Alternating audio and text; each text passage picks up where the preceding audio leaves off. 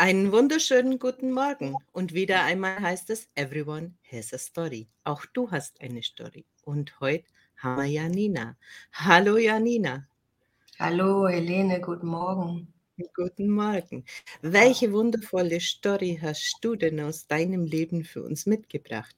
Eine Bühne. ja, meine, meine Story ging wahrscheinlich über einen längeren Zeitraum. Auslöser war im Prinzip mein Burnout, den ich, ähm, wann war das, 2008 diagnostiziert bekam. Und nachdem ich dann relativ gut genesen war, schickte mich meine Ärztin in den Zwangsurlaub, weil ich nicht zur Kur wollte. dann habe ich quasi entschieden, gut, machen wir das, damit kann ich leben und entschied mich dafür, auf die Seychellen zu fliegen. Wollte schon immer mal irgendwie lange hin, hat mich irgendwie intuitiv dahin gezogen und dann kam ich am ersten Tag dort an. Und was hat dich in den Burnout getrieben? Und wie hat sich das gezeigt, dass unsere Zuhörer mal wissen, welche Voraussetzungen du hattest, dann auf einem wunderschönen Urlaubsplateau eigentlich eine Reha zu machen, mehr oder weniger? Also ich sage mal, die Ursache, glaube ich, liegt mit Sicherheit irgendwo in der Kindheit, ne? die wirkliche Ursache. Ähm, zum damaligen Zeitpunkt äh, habe ich geglaubt, es lag an der Trennung von meinem Ex-Freund, den ähm, Strapazen im Job. Und ich habe tatsächlich erst dann gemerkt, als ich irgendwie das Gefühl hatte, ich habe ständig sowas wie Blackouts. Ne? Also ich saß einfach da und konnte nicht mehr folgen und dachte, ich kipp gleich um.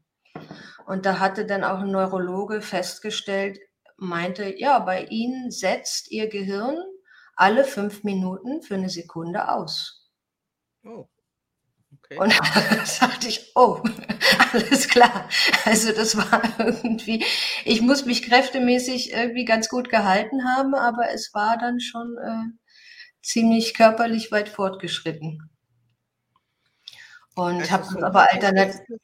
So habe ich das jetzt noch nie gehört, dass das Neurologe so klar definiert, wie diese Schutzzone oder wie auch immer man das nennen mag, wo der Körper dann eingerichtet hat, sich anfühlt.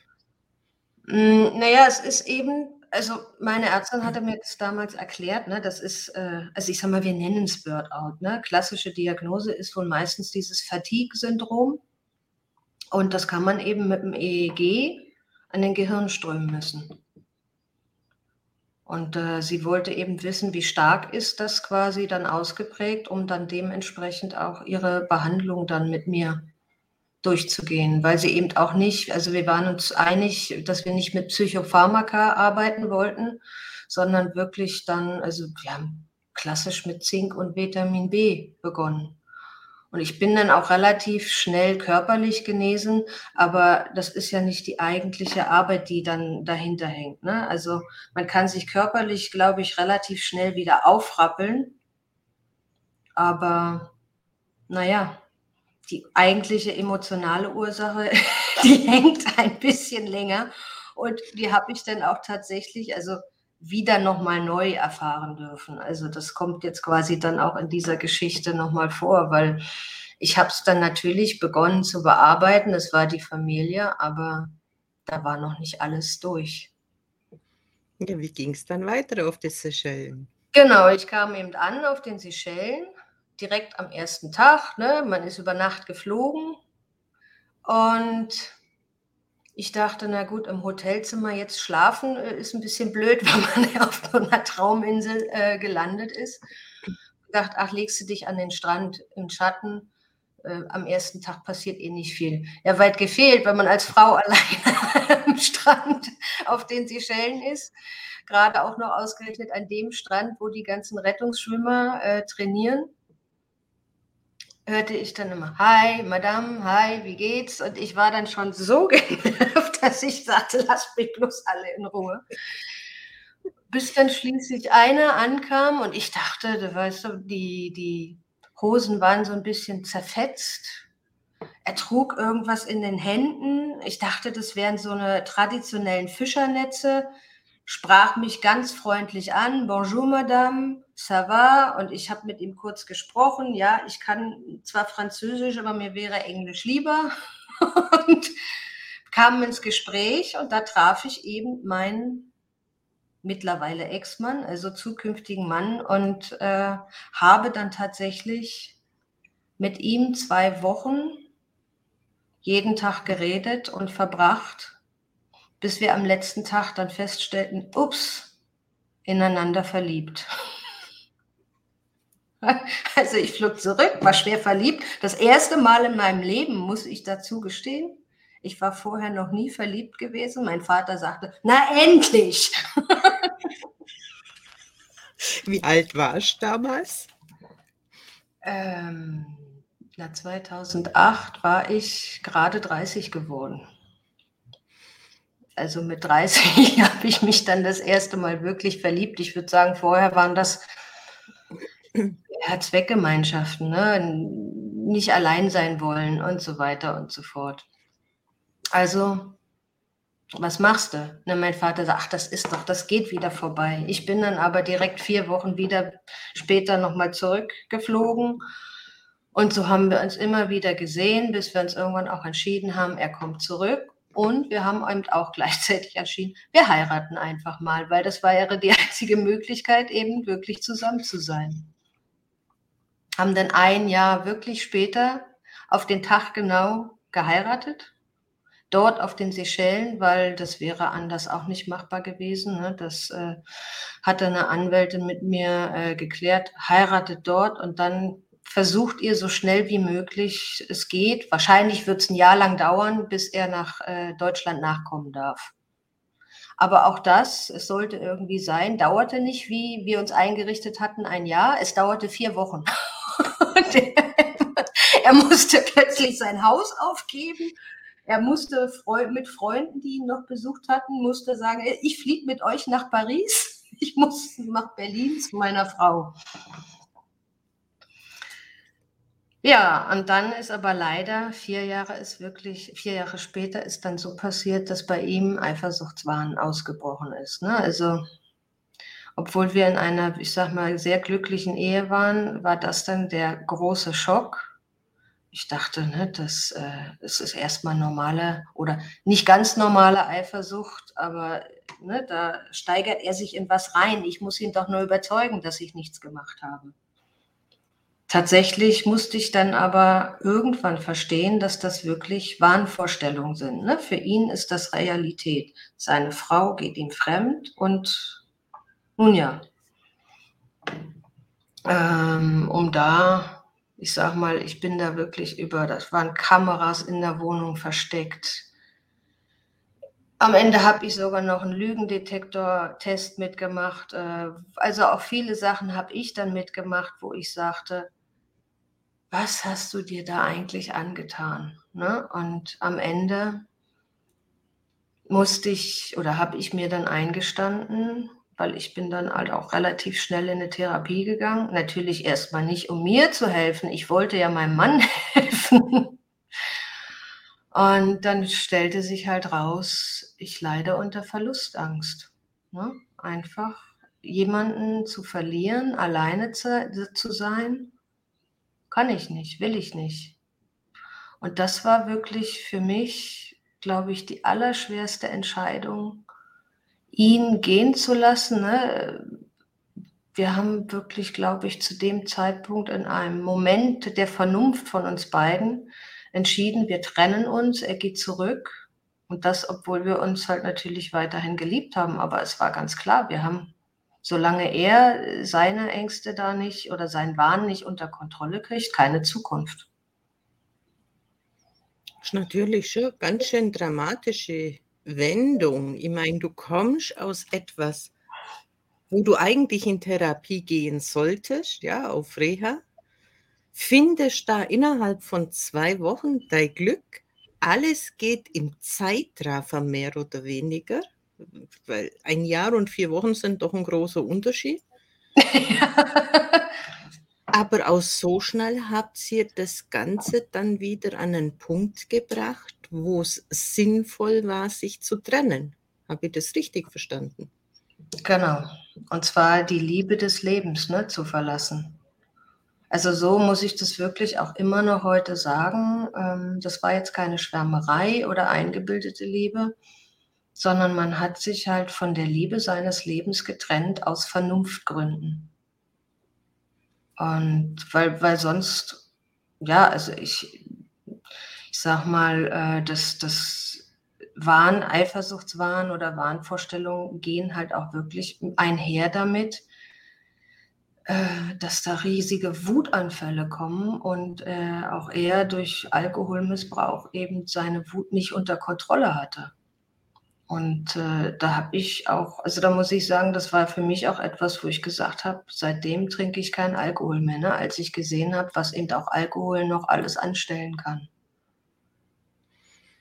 Hat jetzt da irgendwie diese andere Herkunft noch mit eingespielt, dass er sich vielleicht hier nicht so wirklich angekommen gefühlt hat oder ein bisschen ausgegrenzt? Oder war das einfach von der Mentalität her? Oder wie kannst du dir das erklären? Mm, also Mentalität oder Herkunft und der Form würde ich alles einfach ausschließen, da ich ja danach auch viele andere, ähm, ich sag mal, in Europa oder Deutschland kennengelernt habe, die die gleiche Geschichte durchgemacht haben. Aber was ich sag mal sehr bezeichnend war, alle möglichen Ursachen für Eifersuchtswahn kamen quasi in seiner Familie und in seiner Kindheitsgeschichte vor. Und unter anderem kam eben auch dazu, dass äh, seine Eltern, das habe ich aber erst im Nachhinein äh, erfahren, sind durch das Gleiche durchgegangen. Wir haben quasi haargenau die gleiche Geschichte nochmal durchgemacht wie seine Eltern und wie seine Großeltern. Ich saß am Ende, also ich bin dann, nachdem ich ihn verlassen hatte, ein Jahr später nochmal hingeflogen, weil ich einfach sehen wollte, mit Abstand, wie ist das jetzt? Hat das wirklich keine Zukunft oder so? Und, und stellte sich dann auch raus, es ist nicht unter Kontrolle zu kriegen. Ich saß mit seiner Mutter und mit seiner Oma zum Schluss am Tisch und selbst die beiden haben gesagt, ja, es ist so schade, dass du das gleiche durchmachst wie wir, aber du musst leider gehen.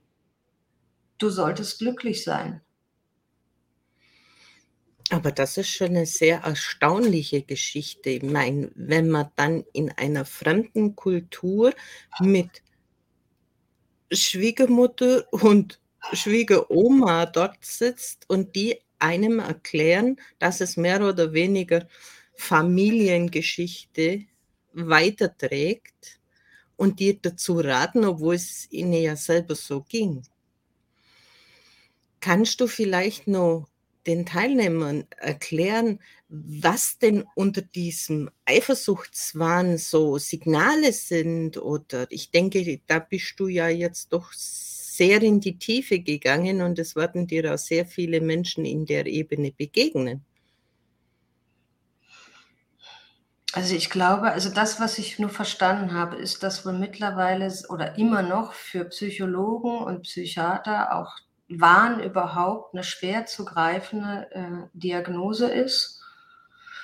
Das, was ich halt einfach festgestellt habe, ne, das ist, das ist nicht eine einfache Unterstellung, dass man fremdgegangen ist. Und das ist äh, auch, auch nicht der, sag ich mal, der, der, der Wille, dass, dass der Partner fremdgehen soll oder dass man sagt, naja, da bildet sich einer ständig irgendwie überall was ein. Nee, also es wurden richtig Geschichten gesponnen. Also ich glaube, der Höhepunkt, wo ich das dann auch kapiert habe, war, als die Geschichte kam, mit dem einen Nachbarn würde ich quasi fremd gehen, während der andere Nachbar uns beobachtet hat und mich dann erpresst, mit ihm auch fremd zu gehen, damit er mich nicht tötet also ne, da, solche Geschichten finden dann wirklich statt.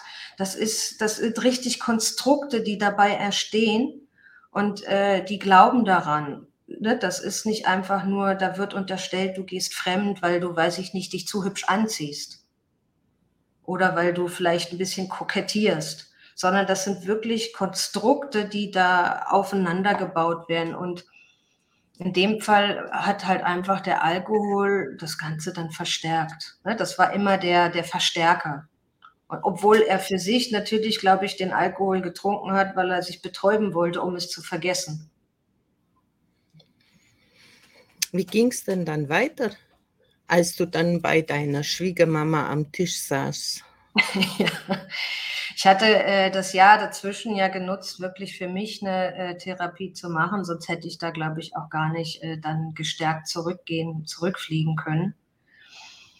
Ich kam dann zu Hause an, mir war klar, okay, ich werde mich jetzt trennen, ich werde mich auch um die äh, Scheidung kümmern, die Scheidung einreichen, damit das einfach äh, irgendwie auch, ich sag mal, innerlich formell abgeschlossen ist. Ne? Weil wenn das formell nicht abgeschlossen ist, passiert auch emotional nicht so viel. Klar war, dass ich trotzdem auch immer noch das Gefühl hatte, okay, ja, aber ich möchte natürlich auch nicht allein sein und prompt traf ich direkt am nächsten Tag den Vater von meiner jetzigen Tochter. also nicht ähm, um in eine Partnerschaft zu gehen, aber einfach um mich auch wieder aufzubauen, wieder das Gefühl zu bekommen, eine Frau zu sein, weil das hat dann doch in der ganzen Zeit ganz schön gelitten. Ne? Und mit ihm sprach ich so über all das, auch um den eigentlich, ich wollte nie Kinder haben, aber während dieser Ehe ist der Kinderwunsch halt gereift und den wollte ich nicht mehr loslassen. Und wir sprachen und sprachen eben irgendwie immer darüber, bis er irgendwann mal sagte, möchtest du ein Kind von mir? Und ich immer, um Gottes Willen, wir kennen uns kaum und wir sind kein Paar und was auch immer, aber er fragte immer wieder und ich hatte auch schon in Gedanken, na Mensch, wie realisierst du dir denn deinen Kinderwunsch? A, möchtest du nicht irgendeinen Mann in die Pfanne hauen? Äh, Samenbank war damals äh, in Deutschland noch nicht für Singles erlaubt gut, dann nimmst du das Angebot halt ein, weil da kommt wieder einfach jemand so, ne? So urplötzlich und hilft dir quasi, deine Wünsche zu erfüllen. Einfach so. Ich habe dann gleichzeitig auch ähm, mit meinem damaligen Arbeitgeber einen Aufhebungsvertrag abgeschlossen, denn ich habe während der Ehe schon mehrere Jahre festgestellt, ich möchte nicht mehr in der IT Karriere machen. Ne? Das war zwar äh, irgendwie interessant und auch schön und gut, aber ich merkte, ich, ich arbeitete nicht mit Menschen, ne? sondern ich war immer nur dazu da, Menschen abzuschaffen. Mit der IT alles besser und kostengünstiger zu gestalten. Und dann erbot sich die Gelegenheit, also ich beschloss, mit diesem Mann ein Kind zu kriegen. Ich unterschrieb einen Aufhebungsvertrag. Du sagst, so, jetzt werde ich mutig, jetzt mache ich mal wirklich mein Ding. Ich habe dann direkt äh, innerhalb von drei, vier Monaten bin ich dann auch schwanger geworden, dank Ayurveda, denn das war gar nicht so leicht. Ne? Ich musste auch mal meinen Hormonhaushalt nach der Depression, die ich da hatte, auch erstmal wieder in Balance bringen. Begann dann äh, ein Studium und zwar für äh, dieses Vastu, das, was ich quasi auch jetzt mache, das ist das indische Feng Shui oder wir sagen, sagen wir mal gerne der, der Großvater des, äh, der indische Großvater des Feng Shui. Dort ist eben der Ursprung. Und das habe ich damals begonnen. Ich habe mich dann, als meine Tochter äh, sechs Monate alt war, selbstständig gemacht und erstmal dann in der IT freiberuflich weitergearbeitet, weil mein alter Chef fragte, kommst du bitte wieder irgendwie zurück? ich weiß, du willst nicht mehr für uns arbeiten, aber wenigstens äh, kannst du doch noch ein paar Zahlen machen. Und habe ich gesagt, okay, während des Studiums ist das dann eine gute Möglichkeit, ne, finanziell für meine Tochter und mich zu sorgen. Habe dann sogar noch währenddessen eine Ausbildung im, zur Ayurveda-Praktikerin gemacht. Und so ging das dann halt Stück für Stück, dass ich gemerkt habe, ich habe wirklich mich selbst gefunden und auch den Mut gefunden, etwas zu tun und mich vor allem nicht von jemand anderes abhängig zu machen. Ne? Also ich habe auch gelernt, dann alleine zu sein, ohne Partner. Und das war, glaube ich, so würde ich sagen, die letzten Jahre die größte Entwicklung, die ich für mich eigentlich machen konnte. Das heißt, der Vater von deiner Tochter, ist der noch in deinem Leben oder? Der ist noch in unserem Leben, ja. Das war seine, also das war seine einzige Bedingung. Er möchte als Vater da sein dürfen. Aber es ist doch auch wieder eine Fügung von oben, denke ich mal. Du hast quasi keine Bindung eingehen müssen, um deinen Wunsch des Kindes zu bekommen. Und wenn die Bindung ja schon nicht entsteht, kann sie ja auch nicht verloren gehen. Und somit entsteht auch gar kein Druck. Das heißt für mich, sag's immer gern wie bei den Hunden mit der langen Leine. Ein Hund mit einer langen Leine, der ist viel friedlicher als wie der, wo einen Kotzen hat, weil der will rebellieren, der will ausbrechen. Also deine gewisse Freiheit in dem Ganzen und somit kannst du auch nichts verlieren. Verstehe ich das richtig? Ja, also ich muss auch für mich sagen, also es ist auch trotz alledem, muss ich sagen, irgendwie ein Kind der, der, der der echten Liebe, ne? weil wir haben uns ja trotzdem zu dem Zeitpunkt oder ich sag mal Liebe füreinander gefunden, ne? nicht, nicht im romantischen Sinne, aber wir haben ja den anderen einfach so angenommen, wie er ist, weil wir einfach nur Zeit miteinander verbracht haben, ohne uns in irgendeiner Form verbiegen, was auch immer oder zusammenzwingen zu wollen und konnten so, ja, quasi dem Ganzen irgendwie, also auch für, für unsere Tochter dann den Raum geben, ne? ohne dass unsere Geschichten da in irgendeiner Form ja in den Konflikt gehen, sondern einfach als Eltern da sein können.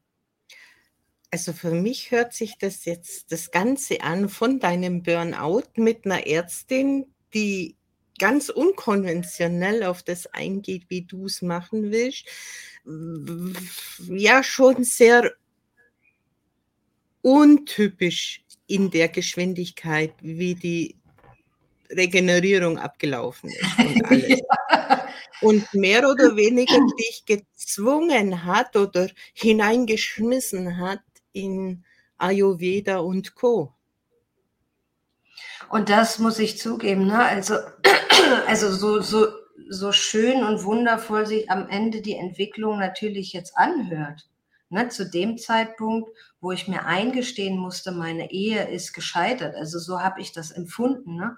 Das war der, der Scherbenhaufen, ne, mit dem du unser Gespräch hier ja auch äh, eingeleitet hast. Ähm, ich habe gedacht, mein ganzes Leben, wofür ich gearbeitet habe, liegt mir jetzt zu Füßen und ich muss ganz von vorne anfangen. Ne? Ich, alles wurde über Haufen geworfen. Mein, mein Weltbild, mein, meine Vorstellung, wie mein Leben zu sein hat und was ich zu tun habe. Und ich glaube aber nur durch dieses Schockerlebnis konnte ich auch äh, Gesundheit, konnte ich auch meine Perspektive überhaupt wechseln, ne? weil ich meine, das, was ich jetzt gemacht habe, macht, glaube ich, auch nicht jeder einfach mal so. Also ich, selbst ich habe in dem Moment gedacht, nee, du bist jetzt vollkommen verrückt. Du kriegst A, äh, äh, von vornherein entschieden, alleinerziehend ein Kind, machst ein Studium, machst dich selbstständig, machst noch eine Ausbildung und kriegst da, musst dabei noch ein kleines Kind großziehen. Ich denke, das war schon eine Führung von oben.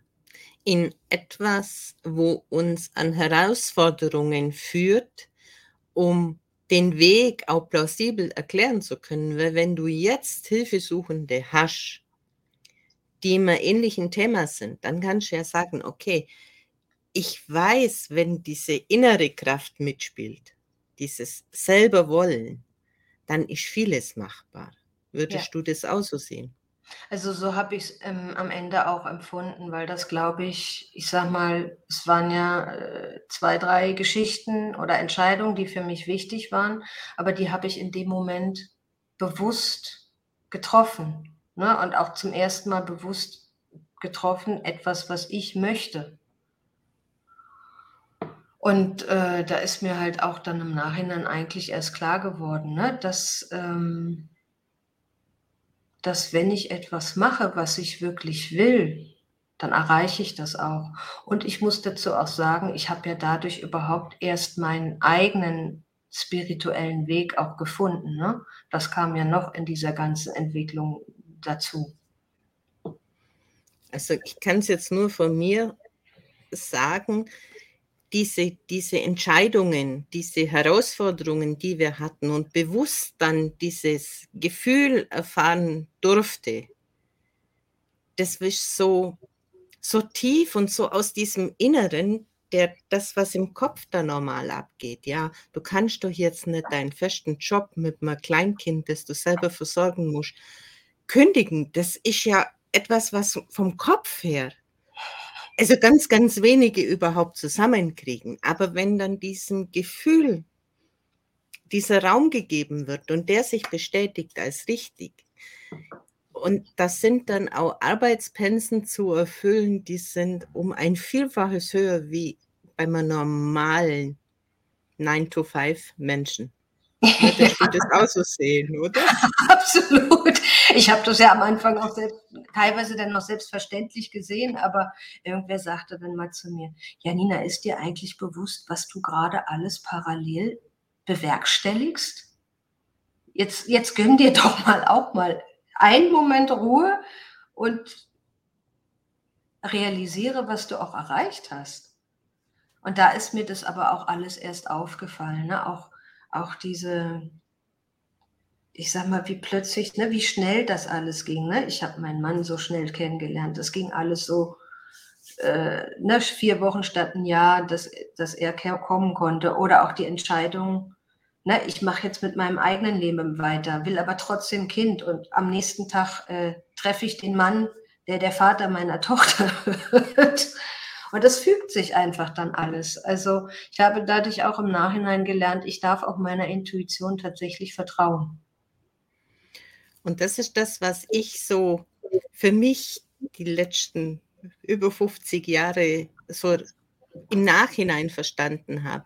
Wenn das aus, aus diesem Inneren herauskommt, wenn es da keinen Widerstand gibt, dann ist das, wo ich kann es heute nur so erklären, wie wenn ich schon das Ergebnis gewusst hätte, unbewusst, mhm. auf das ich zugehe und dass da einfach kein, keine Luft dazwischen ist, dass da ein Widerstand kommt, weil das ist so aus diesem tiefen Inneren heraus. Und da kann sagen, wer was will, wenn dieses eine Gefühl dieses absoluten Wissens da ist, dann tritt es auch ein. Ja. Und ja. ähnlich sehe ich das bei dir auch. Diese Geschichte mit dem Kind, das war da. Und die Frage ist halt für mich, war das jetzt nur in deinem Kopf ein Wunsch oder war das eine Eingebung, die einfach schon dieses Endergebnis gespiegelt hat? Weil das sind oft solche Sachen, wenn das so schnell für mich umzusetzen ist, ist das wie ein ungeschriebenes Gesetz. Ja, ja, also ähm, das war nichts im Kopf. Ne? Das war, also wie gesagt, der Kopf, der hat mir früher mal gesagt, Janina, du wirst nie heiraten, du wirst nie Kinder haben. Ne? ich habe geheiratet und ich habe ein Kind bekommen. Aber das war so äh, in dem Moment, ich wusste einfach, äh, ich werde noch ein Kind haben. Ich gehe jetzt nicht äh, irgendwie ohne Kind raus, äh, quasi aus meiner Geschichte. Kann dir aber nicht sagen, warum. Ich wusste es einfach. Es war auch, war auch nur der Kopf, ne, der damals äh, bei dem ersten Angebot und beim zweiten gesagt hat, nein, nein, nein, wir können jetzt nicht zusammen Kind kriegen, ja? Was, wie, was wird das denn? Wir können doch nicht äh, ein Kind zeugen, ohne dass wir zusammen sind. Geht doch nicht, macht man nicht. Wie waren denn dann deine Ausbildungen? Was muss man sich darunter vorstellen und was hat es mit dir gemacht? Also das ähm, Vastu-Studium, das ist ja wirklich ähm, die, also ich sag mal, das ist die, die vedische oder auch die, die traditionelle indische Lehre der Architektur. Man sagt schön, äh, dass das Leben vom richtigen Wohnen. Und dazu muss ich sagen, da habe ich mir eigentlich auch ein, ein Traum mehr oder weniger erfüllt, in Anführungsstrichen weil damals, als ich mein Abitur fertig gemacht habe, wollte ich ursprünglich Architektur studieren, habe mich aber nicht getraut, habe es mir nicht zugetraut. Und dann bin ich halt über den Weg gegangen, ähm, weil ich einfach auch gesagt habe, ich möchte gerne diese alternativen Wege, die ich dann auch mit dem Burnout quasi begonnen habe einzuschlagen, einfach weitergehen, weil es geht da um die Gesundheit, es geht da um den, dem Einklang mit uns, mit der Natur. Ja, also es geht nicht darum, jetzt sage ich mal nur ein, eine Wohnung oder ein Haus zu haben, was schön aussieht, sondern es geht wirklich darum, uns mit der Natur zu verbinden, ne, den verschiedenen Elementen, wie sie wirken und wie sie auch auf uns wirken. Und die, das Ayurveda, die Ayurveda-Ausbildung war natürlich dazu auch komplementär zu sehen, weil wenn ich einen schönen Wohnraum habe, also wenn ich einen schönen Lebensraum habe, hilft es nicht, wenn das alles innen drin in mir noch nicht so richtig rund ist. Ne? Also das Außen kann ich energetisch quasi verändern, aber mein Inneres kann ich energetisch eben auch verändern, in dem, wie ich denke, in dem, was ich esse, was besonders wichtig ist, ne? wie ich meine Lebensweise gestalte, wann ich schlafen gehe. All das ähm, beeinflusst ja auch unsere eigenen Energien. Und da habe ich natürlich A, sehr viel über mich selber gelernt. Und mir war aber eben auch klar, ich möchte das am Ende miteinander verbinden.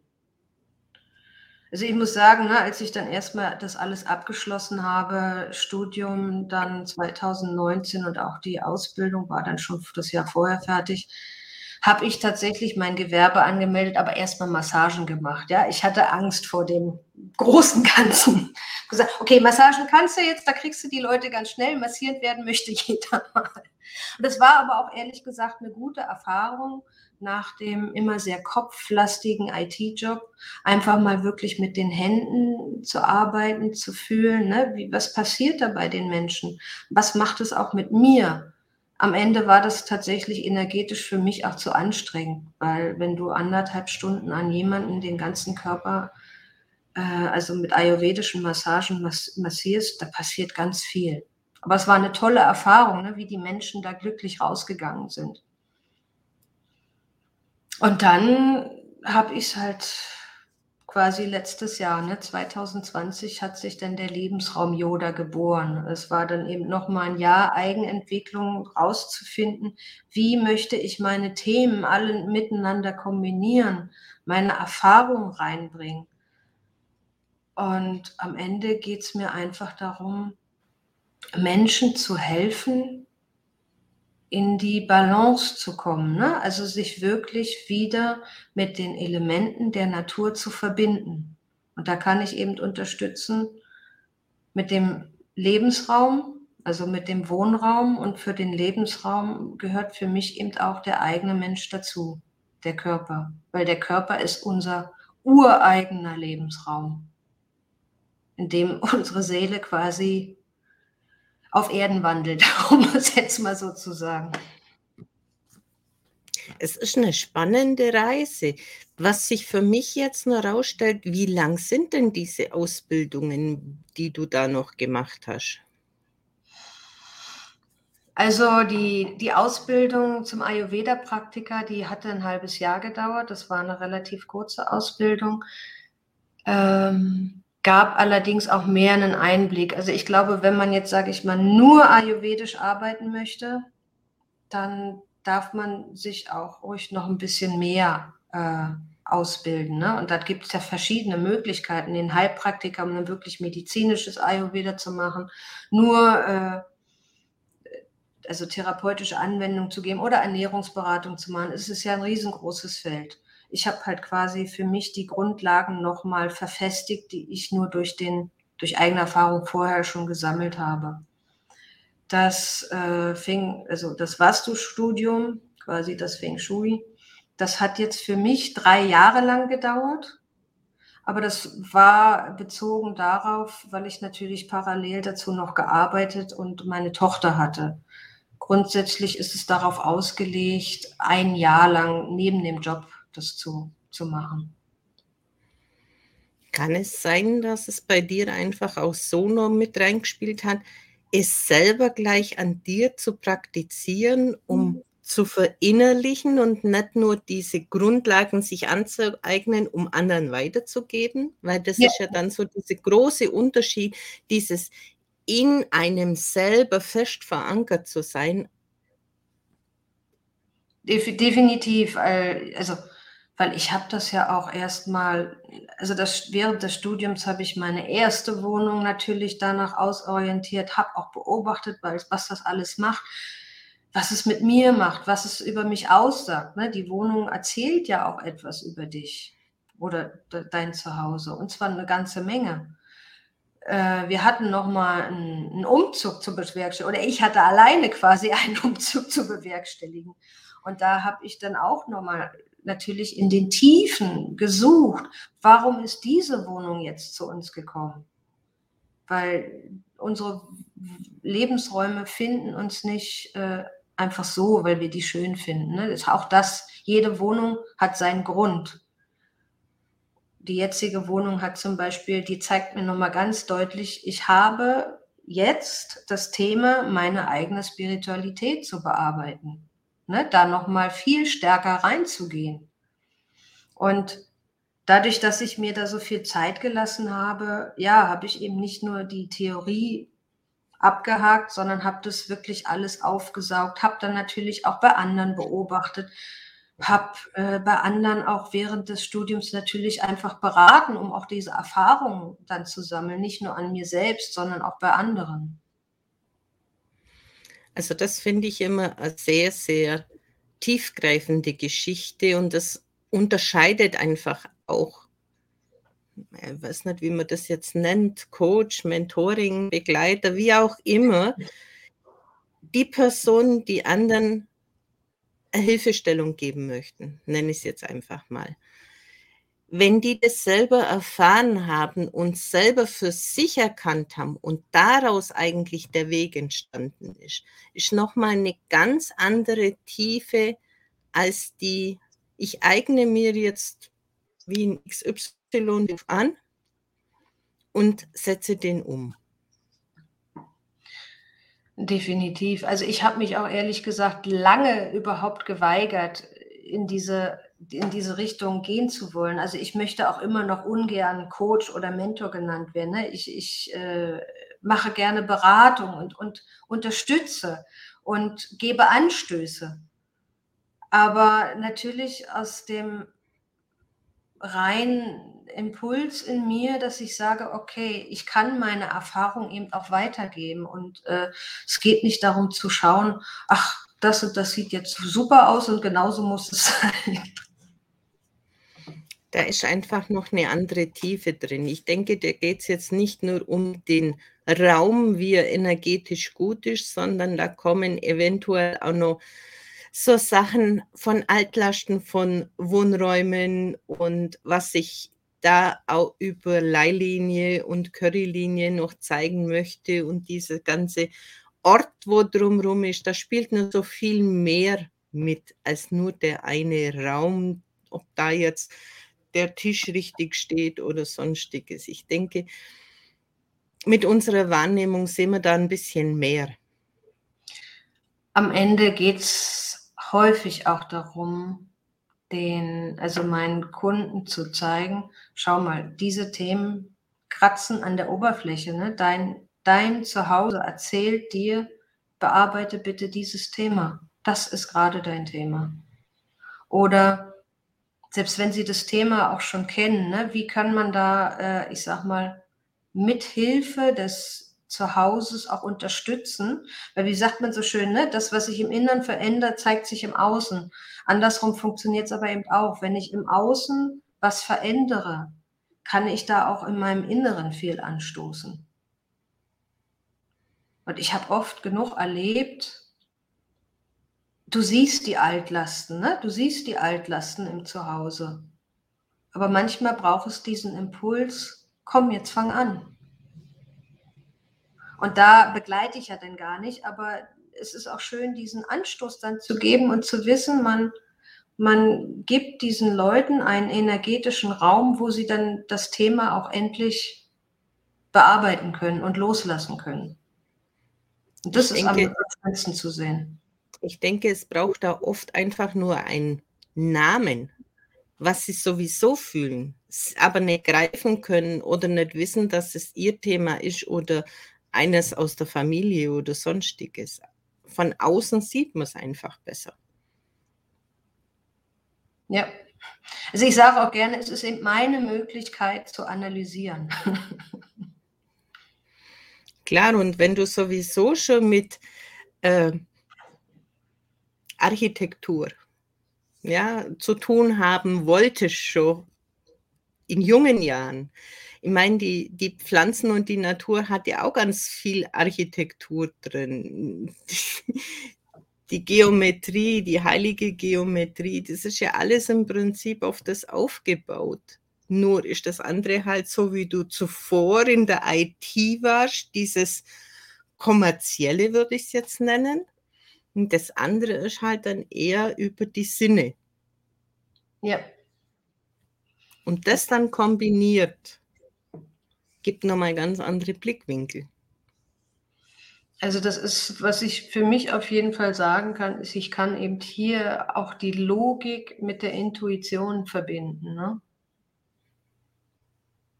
Weil in der IT, da gibt es ja auch oft nur diese Zahlencodes, die ein Normalsterblicher ja nicht versteht. ja, so ungefähr. Aber am Ende, glaube ich, ist es auch wirklich nur ähm, Probleme zu lösen. Ne? Und damals habe ich halt IT-Probleme gelöst und jetzt helfe ich, andere Probleme zu lösen. Es ist im Prinzip nur ein Blickwinkel, äh, kommt mir das vor. Weil ein normaler Mensch IT zu verstehen und programmieren, ich glaube, ein Ding der Unmöglichkeit, der nicht mit der Materie verstanden, äh, zusammenhängt genauso gut ist Energien erspüren, erfühlen. Für jemand, der das noch nicht kennt, auch ein spanisches Dorf. Und da geht es in meinen Augen, den Kopf auszuschalten und einfach zu machen. Absolut. Absolut. Ja, wie geht es denn jetzt dann weiter? Also hast du die, Abs äh, die Prüfung eine abgeschlossen, du bist dann nochmal umgezogen? Na genau, ich, äh, also ich bin während des Studiums umgezogen, habe dann hier in der neuen Wohnung quasi das Studium abgeschlossen, äh, auch die, die Ausbildung absolviert und hatte dann, wie gesagt, 2019 das, ähm, mein Gewerbe angemeldet, erstmal mit Massagen begonnen und dann quasi äh, zwischen, was war das, Herbst 2019 bis Sommer letzten Jahres reifte dann der Lebensraum Yoda an. Ne? Und jetzt habe ich wirklich dann gemerkt, mit dem Lebensraum Yoda habe ich jetzt mein meine Arbeit, meine, sage ich mal, meine Serviceleistung, um es blöd oder platt zu sagen, die ich anbiete, gefunden. Ne? Also, dass ich eben sage, ich schaue den Lebensraum, das Zuhause an, betrachte dabei eben aber auch den Menschen mit ähm, seiner Lebensweise in seinem Zuhause und aufgrund dessen, was sich mir eben da zeigt, auf dem Grundriss in den Bildern, in dem Menschen im Gespräch. Daraus formt sich dann ein, eine Art Plan, wie ich quasi meine Kunden oder den ich meinen Kunden quasi geben kann, damit sie selber sich wieder mit der Natur verbinden können. Auch wenn das jetzt für sie gar nicht, glaube ich, so ankommt, ne? aber das Prinzip erkläre ich zwar dabei, aber letzten Endes mag es für den einen oder anderen, der nicht so viel davon verstehen will, der, der, der kriegt dann einfach eine Anleitung, wie hat er seinen Tisch zu stellen, wie hat er sein, sein Sofa zu stellen. Also es geht ja auch nicht um Neueinrichtung, sondern nur um eine neue Ausrichtung der vorhandenen Sachen. Und es ist schön dann eben zu erleben, was alles Überraschendes passiert. Wie muss man sich denn das jetzt bei dir vorstellen? Das heißt, es kommt ein Kunde, der möchte seinen Lebensraum verändern, in der Regel. Seinen Lebensraum verändern, ähm, wobei ich sagen, die meisten kommen, glaube ich, mit einem konkreten Ziel. Ich sage mal jetzt ganz einfach, äh, sie möchten wieder konzentrierter arbeiten können. Mhm. Hast du vielleicht also, mal ein Beispiel, wie so ein Ablauf von so einer typischen Kundenreise ist? Äh, also genau, letzten Endes kommt jetzt, sage ich mal, nehmen wir das Beispiel, ne? jemand kommt an und sagt, ich, äh, ich möchte einfach wieder konzentrierter arbeiten können. Vor allem eben zu Hause im Homeoffice. Ne? Das ist ja, ich sage mal, letztes Jahr sehr oft passiert. Und in der Regel merken die Leute schon, es liegt auch irgendwie am Zuhause, dass man sich nicht wohlfühlt oder dass man sich nicht fokussieren kann. Und dann bitte ich eben um den Grundriss, von dem Zuhause, plus auch äh, Fotos oder Videos, damit ich auch nochmal ein optisches Gefühl für den, für den Wohnraum bekomme. Und letzten Endes setze ich mich dann erstmal alleine hin und analysiere das Ganze, ne? spüre mich rein, äh, bemerke, wo irgendwo die sogenannten Störfelder sind, sowohl aus der Theorie heraus mit der Logik, aber manchmal ist es auch einfach eine Intuition. Ne? Und all das bereite ich dann auf mit den entsprechenden Empfehlungen, wie was zu ändern ist. Und dann bespreche ich das aber auch immer noch mal. Also danach gibt es dann immer noch ein Gespräch, wo ich natürlich auch die Rückmeldung bekommen möchte. Ne? Ist das Gefühl, was ich habe bei den Störfeldern, ist das dort da oder die Themen, die hochkommen, weil es kommen auch meistens dann die Themen, keine Ahnung, da sagt zwar jemand, er möchte konzentrierter arbeiten, aber ich stelle einfach fest, da ist jemand, weiß ich nicht, unglücklich mit einer bestimmten Lebenssituation. Und da sind dann eben Sachen oft aufgeploppt, die gar nicht Grundlage dessen waren, warum man zu mir gekommen ist. Am Ende machen wir dann natürlich äh, das Ziel, erreichen wir eigentlich immer. Ne? Also, weiß ich nicht, das Arbeitszimmer oder die ganze, das ganze Zuhause wird dann dementsprechend umgestellt. Also da bin ich dann nicht mehr dabei, aber sie haben alles in der Hand, um zu wissen, wie der Schreibtisch gestellt wird oder wie das Bett umgestellt wird, damit man besser schlafen kann und besser arbeiten kann. Und in der Regel zeigt sich dann auch entweder, je nachdem, wie groß die andere Thematik war, Wochen oder Monate später, dass eben die andere Thematik auch, also das Unglücklichsein der Lebenssituation auch bearbeitet wurde. Das ist wie so ein Anstoß, etwas umzusetzen. Wie lang muss man sich denn das vorstellen, jetzt in deinem Beispiel, dass sich das hinzieht? Bis diese, diese Wohnraum umgestellt ist und dann ja, wie du gesagt hast, die Endergebnisse so nach ein paar Wochen oder Monaten. Also ich sag mal, mein, du meinst jetzt meine Analyse oder bist Genau, also von dem Erstkontakt mit den gelieferten Bildern bis dann du so in etwa dieses Gefühl für den Raum hast und diese Angaben machst, wo was hingestellt werden mhm. sollte im besten Fall. Also ich sage mal so, äh, eine Bearbeitungsdauer bei mir, je nach Auslastung, dauert ein, zwei Wochen. Ne? Also die Voraufbereitung selber dauert, wenn es jetzt nicht eine detaillierte, ähm, so eine, ich sage mal, eine Rundumaufbearbeitung ist, ja, so ein, zwei Wochen. Ne? Ich arbeite zwar dann vielleicht nur zwei, drei Tage dran, aber das ist ja dann auch etwas nicht so husch husch dahin gemacht. Äh, dann haben wir meistens eben eine Stunde Gespräch und dann kommt es natürlich auf denjenigen an, wie schnell setzt er die Sachen um. Wobei ich festgestellt habe, fast alle haben mir danach gesagt, sie sind davor, danach sofort in die Umsetzung gegangen, haben was umgestellt, haben sofort eine, äh, eine, eine Verbesserung des Gefühls wahrgenommen und ich sag mal, bis sich das dann alles so äh, energetisch dann auch, ich sag mal, normalisiert und optimiert, kann, kann das durchaus schon nach einem Monat wirklich stark spürbar sein. Aber es kommt eben auch immer auf die Thematik nochmal an, ne, was wirklich da ist. Aber in, für dieses Beispiel kann man das relativ schnell feststellen. Geh da recht in der Annahme, dass wenn du sagst, äh, die setzen relativ schnell um und spüren es dann auch, dass einfach dieser, dieser Wille ist, ich pack es jetzt an. Ich gehe den ersten Schritt. Ich gehe auf sie zu und ich hole mir die Info und dann setze ich um, dass da einfach keine Unterbrechung mehr reinkommt und das auch schon sehr, sehr viel im Inneren verändert, nämlich die Einstellung zu dem Ganzen, dass man nicht hilflos ist, sondern dass man jetzt wieder die Handlungskraft hat.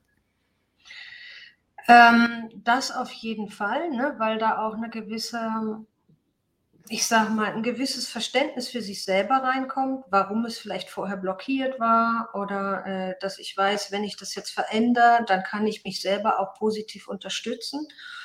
Wobei mir selber auch nochmal gesagt wird, meine Energie, die ich selber reinbringe, bringt die Leute auch noch zusätzlich ins Tun. Das ist so wie, meine Energie schwingt ja dann noch mit. Und ich bin dann quasi wie, wie, so, ein, wie so ein Generator, der nochmal diesen Anstoß mit äh, schiebt.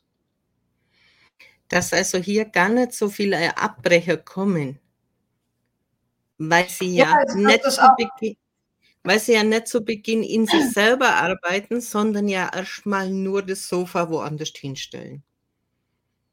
Und das andere so unterschwellig passiert und in dem guten Gefühl dann die Türen öffnet für mehr. Mhm, genau. Also das ist einfach, äh, na, manchmal muss man ja wirklich nur den Anstoß geben, etwas mal anders zu machen. Der Rest wirkt dann von alleine. Ne? Also, wobei ich auch oft gesagt habe, selbst wenn es am Ende doch nur ein Placebo-Effekt sein könnte, ja, nehmen wir es an. Aber wenn jemand dann wirklich darauf, auch daran glaubt, jetzt wird es besser, das ist ja doch schon mal auch eine innere andere Einstellung, die, die da mit reingreift, als, ach, äh, ich kann mich eh nicht an meinem Arbeitsplatz konzentrieren. Ne? Aber ich glaube am Ende doch, ne, dass natürlich auch die, die Energien, wie sie dann im Raum wirken, ihr zusätzliches dazu tun. Und dann, dem kann man sich dann auch nicht ganz entziehen. Also es, es scheint auch zu funktionieren bei den Leuten, die nicht dort dran glauben wollen. Das ist ja das Schöne, dass bei der energetischen Arbeit gar nicht der, der, Glaube wichtig ist, sondern einfach die Bereitschaft, etwas zu tun. genau. Wie finden denn dich die Menschen? Also relativ einfach, entweder hier wirklich über LinkedIn, mich einfach anschreiben und ansonsten natürlich auch über meine Webseite. Ich glaube, die läuft ja hier auch schon die ganze Zeit mhm. unten quer durch. Da gibt es dann einfach noch mal ein paar Informationen, wie die Beratung mit mir stattfinden kann. Ansonsten einfach fragen. Äh, ich telefoniere oder zoome auch gerne, um da noch mal im Vorfeld aufzuklären. Das heißt, dadurch, dass du ja über Baupläne, Videos und Bilder gehst und auch über via Zoom, ist das ja auch völlig ortsunabhängig. Das ist das Schöne und vor allem muss ich ja ehrlich sagen, äh, die Pandemie hat mir äh, positiv hinzugespielt, dass die Akzeptanz auch größer ist, das online zu machen. Aber ich glaube, äh, die weiteste Entfernung, die ich bisher in der Beratung hatte, war eine Dame, die damals noch äh, in Asien wohnte und in die Schweiz umgezogen ist und wir sozusagen äh, über die Ferne, sie in Sri Lanka, ich in Berlin, haben wir die, ihre Wohnung in der Schweiz. da macht dann das Dreiländereck wieder Sinn. und das, das war eine tolle äh, Erfahrung. Also auch zu sehen, dass das dann auch äh, am Ende wirklich schön und wunderbar funktioniert hat es können Sachen geschehen, die man sich gar nicht vorstellen kann mit dieser Energiearbeit. Also ich bin da immer auch total begeistert, was man da auch wie schnell bewirken kann. und wie zufrieden dann die Menschen sind, die wirklich was verändern wollen. Ja. Weil es gibt ja auch die, die, mein eher bei dir jetzt weniger, aber die von Pontius zu Pilatus laufen und immer etwas hören möchten, das sie eh schon kennen, aber ja zu dem führt, wo sie gerade stehen. Aber wenn so ein, eine Aussage kommt, die nicht so gefällig ist, dann eher wieder ablegen. Die wollen aber auch nicht wirklich was verändern. Ich habe immer das Gefühl, die wollen dann einfach nur Aufmerksamkeit. Die fühlen sich in ihrem jetzigen Zustand eigentlich richtig wohl. Hm. Also, also die gibt es auch. Sicher, Sicherheit, klar. Und äh, die begegnen mir auch. Ich glaube, ich habe den großen Vorteil, dadurch, dass ich über den Wohnraum gehe, ne, ist den meisten bewusst, wenn sie zu mir kommen, werden sie etwas verändern. Weil ich ja quasi nicht nur irgendwas erzähle, sondern sie wissen, von mir bekommen sie einen Plan, wie sie es bitte danach, also sie müssen es natürlich nicht verändern, aber äh, in der Regel kommen sie, um es dann wirklich verändern zu wollen. Ne? Aber wie schon gesagt, ein Tisch und ein Stuhl woanders hinzustellen, geht deutlich einfacher, als im Inneren erstmal die Blickwinkel anders zu sehen. Also ist es die sanfte Art, etwas zu verändern. Weil wenn sie dann spüren, es tut sich was, öffnen sie sich natürlich auch für mehr. Und es öffnet eben auch teilweise genau dann diese Energien, ne, das Umstellen. Weil die, die Blockaden, die vorher da waren, die sogenannten Störfeldern, werden ja beseitigt meine, ich kann mich natürlich dann immer noch äh, innerlich komplett dagegen sperren, aber ich sag mal, wenn im, im Außen die ganze Zeit der Impuls schon kommt, etwas zu verändern, macht das was mit dir. Und das ist, ja, es ist ein, eine sanfte Art und trotzdem auch ein, ein, ein wirklich der, wie ich sag mal, der Schubs, die Rodelbahn auch runterzurutschen. Die Sicherheitsleine loszulassen. Hast du dann auch solche Klienten, wo ein Teil Hü schreit und der andere Hot, der eine will, der andere nicht. Und wie verhält sich das dann? Hatte ich, glaube ich, bisher nur ein einziges Mal. Und da habe ich aber tatsächlich sogar vor Ort beraten. Und das hat dann den nötigen Schubs gegeben, ähm, durchzuziehen dadurch, dass man quasi nicht so entfernt war, sondern dass ich quasi dann auch noch mit im Raum stand und sagte, so, jetzt wird bitte angepackt, auch ausgemistet, ne? Weil da ging es eben auch wirklich äh, Altlasten loszuwerden und nicht mehr im Raum rumstehen zu haben. Altlasten sind, glaube ich, seelisch wie räumlich gesehen ein ziemliches Handicap wenn etwas nicht mehr zu einem gehört? Das, äh, ich sag mal, das, äh, das äh, offensichtlichste Beispiel ist eine Messi-Wohnung, ne? Hm. Da sind ja lauter Sachen, die eigentlich nicht zu einem gehören. Und man sammelt noch mehr und mehr und mehr, damit die eigenen Sachen begraben werden. Ja, es ist ein spannendes Thema, dein Feld. Ich denke, du bist auch richtig angekommen. So fühlt sich zumindest für mich an. Also wir kennen uns jetzt, glaube ich, auch schon ein ganzes Jahr. Das kann gut hinkommen, ja. Und ja, du bist doch anders in die Sichtbarkeit gekommen als zu Beginn. Ich bin, also ich bin auch noch mal im letzten Jahr äh, an mir selbst gewachsen, wenn man es so schön sagen will. Man hat ja doch immer noch seine Themen, immer wieder. Ich denke, wir werden unser ganzes Leben lang ein Thema haben. Die Frage, die Frage ist, wie lang bleiben wir an einem Thema verhaftet, das uns nicht gut tut? Oder wie schnell können wir weitergehen und andere Wege sehen? Absolut, absolut. Und ich habe ja auch gerade wieder mit dem Thema Loslassen jede Menge zu tun. Das heißt?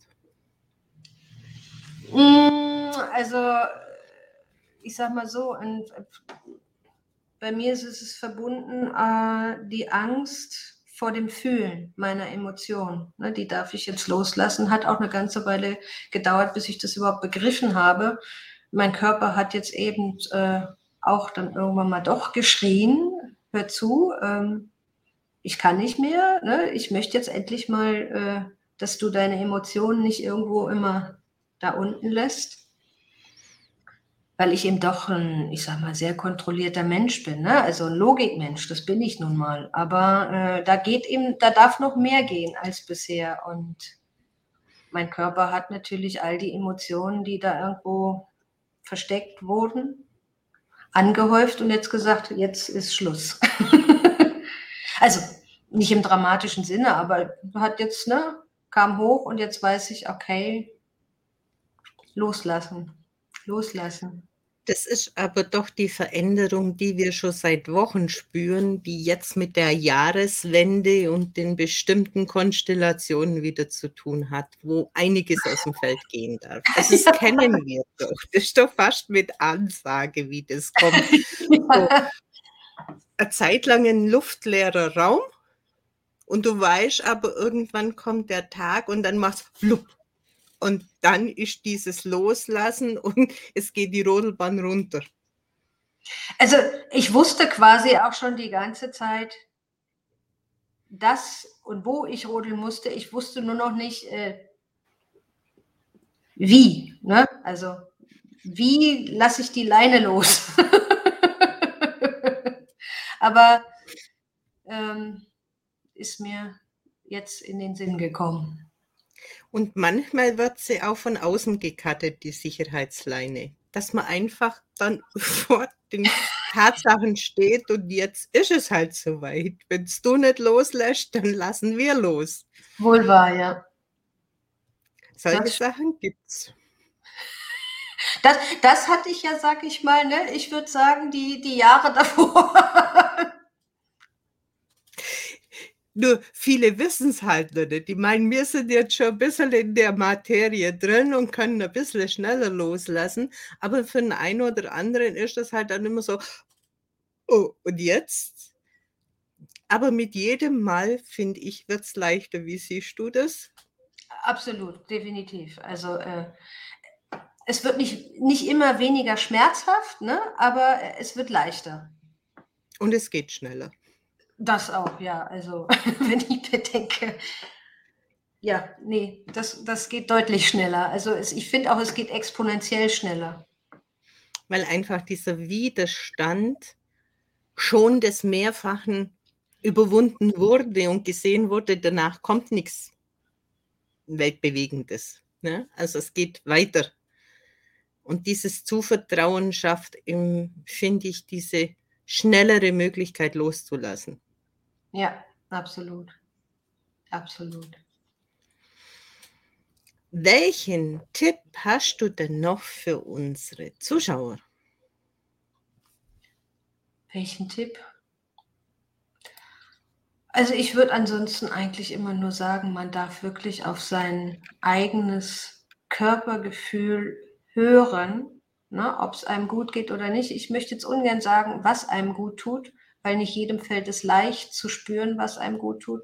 Aber wichtig ist, wenn ich merke, mir geht es nicht gut, dann höre ich darauf und wenn ich dann nicht weiß, was mir gut tut, dann versuche ich das eben mit Hilfe von anderen herauszufinden. Und dann etwas verändern, weil Veränderung ist, ist immer gut. also so wir haben ja, ich glaube, wir haben alle Angst vor Veränderung, äh, zumindest am Anfang. Und mittlerweile würde ich sagen, Veränderung ist das Beste, was uns passieren kann. Wir wissen, dass wir leben, wenn sich was verändert. Und ich sage immer, ein Ziel ist wunderbar und kurz vor dem Ziel kommt aber schon der nächste, die nächste Stufe drauf zum nächsten Ziel. Weil wenn ich jetzt an dem Ziel angekommen wäre und es käme nichts, das wäre ja totlangweilig. Ja, absolut. Das, das, fühlt sich doch an, wie wenn du einen Rennwagen hast und mit Vollgas gegen die Wand fährst. Wenn nach diesem Zielpunkt, wo du jetzt hast, nichts mehr kommt, mit diesen ganzen BS, die in dir schlummern, nichts mehr weitergeht. definitiv, definitiv. Also, ich finde es ich find's einfach spannend, wenn man sich auf das Ganze einlässt. Mal mehr, mal weniger toll, aber man ist in Bewegung und ich finde, es wird immer leichter von Mal zu Mal. Ja, doch. Und es macht auch irgendwie Spaß, die Ergebnisse dann zu sehen, ne? die, die, die, oder das zu sehen, was dabei passiert, weil das ist das eigentlich Spannende am Ende. Absolut, wenn man sieht, wie sich die Menschen und das Ganze drumherum verändert, von, von den Menschen über das Haus, über das Business, es verändert sich ja grundlegend alles drumherum. Und man kommt immer mehr zu sich selbst. Und das ist meines Erachtens ein fantastisches Gefühl. Es sorgt einfach für diese innere Ruhe, dieses Angekommensein bei sich. Ja. Und nicht das Gefühl zu haben, wie du anfangs gesagt hast, du hast jetzt deine erste große Liebe und das Umfeld sagt, na endlich. Und nach vier Jahren musst du sagen, ja, das bringt mich im Prinzip um, wenn ich das jetzt weiter festhalte. Das gibt eine ja. kritische Masse. Stehst jetzt zu dir oder stehst jetzt zu, der, äh, zu dem, was die anderen als endlich toll gefunden haben? Ist ja dann mehr oder weniger auch so eine Art, habe ich jetzt versagt oder habe ich mich gefunden? Also es sind ja im Prinzip zwei Ansichten. Ja, und ich würde definitiv sagen, also ich habe mich dadurch wirklich gefunden. Und das kann man den Burnout-Menschen sagen. Geh deinen Weg. Das ist nicht jedem sein Weg, in die geschlossene Klinik für Monate zu gehen. Nee. Also ich, ich, äh, ich bin auch sehr froh, dass ich äh, auch den Weg gewählt habe, überhaupt keine Psychopharmaka zu nehmen, sondern äh, den alternativen Weg zu wählen. Aber eben mit ärztlicher oder sagen wir so, mit professioneller Unterstützung ist das, glaube ich, schon ratsam, weil es ist nicht leicht. Es gibt aber immer wieder Gäste bei mir, die eben auch diesen Weg gegangen sind und in ganz anderen Herangehensweisen ihre Erfüllung gefunden haben. Aber es braucht halt auch einen Arzt, Therapeuten, wen auch immer, den du da schon mit an der Hand hast. Ja. Um nicht allein dazustehen. Also, nee, alleine geht das, glaube ich, auch nicht. Also ganz alleine geht das, glaube ich, nicht. Ich bin ihn zwar ganz allein gegangen, Ah, okay. Aber ich habe halt sofort zu reflektieren begonnen. Was hat mich dahin gebracht? Und wie lange geht denn das schon? Und da waren es fast 50 Jahre. Wenn man sieht, ja. was, was ich mir immer verbogen habe für andere. Ja. Nur, wie gesagt, es muss eigentlich gar nicht so weit kommen. Man könnte eigentlich die Zeichen vorher erkennen. Und das wäre viel schöner. Und wenn es ja. nur ist, um die Wohnung anders einzustellen, damit das, die Energie schon besser fließt. Stimmt. Also es gibt viele Ansätze. Ja, Nina, es war eine tolle Geschichte von dir mit vielen. Höhen und Tiefen. Ja. Es war schön, bei dir gewesen zu sein und die Möglichkeit zu haben, diese überhaupt zu erzählen. Danke dir. Sehr gerne, weil das ist mein Anliegen, die Menschen emotional abzuholen mit dem, was sein kann und wie es werden kann, wenn man auch den Mut zu sich selber hat. Und diesen, diesen ersten Faden zu finden, diese, diese Möglichkeit, die Tür zu öffnen, um zu sich selber durchzudringen. Dankeschön. Und dann bleibt uns nur noch zu sagen und tschüss, bis zum nächsten Mal, bis es wieder heißt, everyone